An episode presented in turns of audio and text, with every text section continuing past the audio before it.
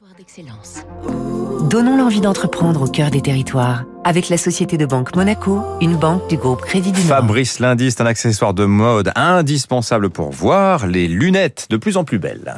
C'est l'une des plus anciennes maisons de lunetterie française, la maison Bourgeat, née en 1879 à Moret, dans le Jura, le berceau historique en France du secteur.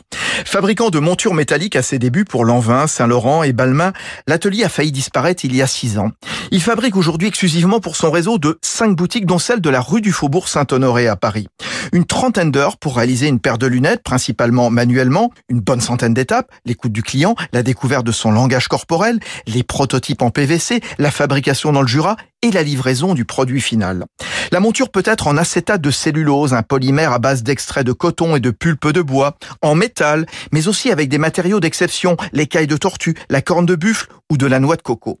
Sa clientèle composée notamment de patrons du CAC 40, de stars et même d'un ancien président de la République venu en voisin est très exigeante. Harry Bessy, opticien à la tête de la maison Bourgeat.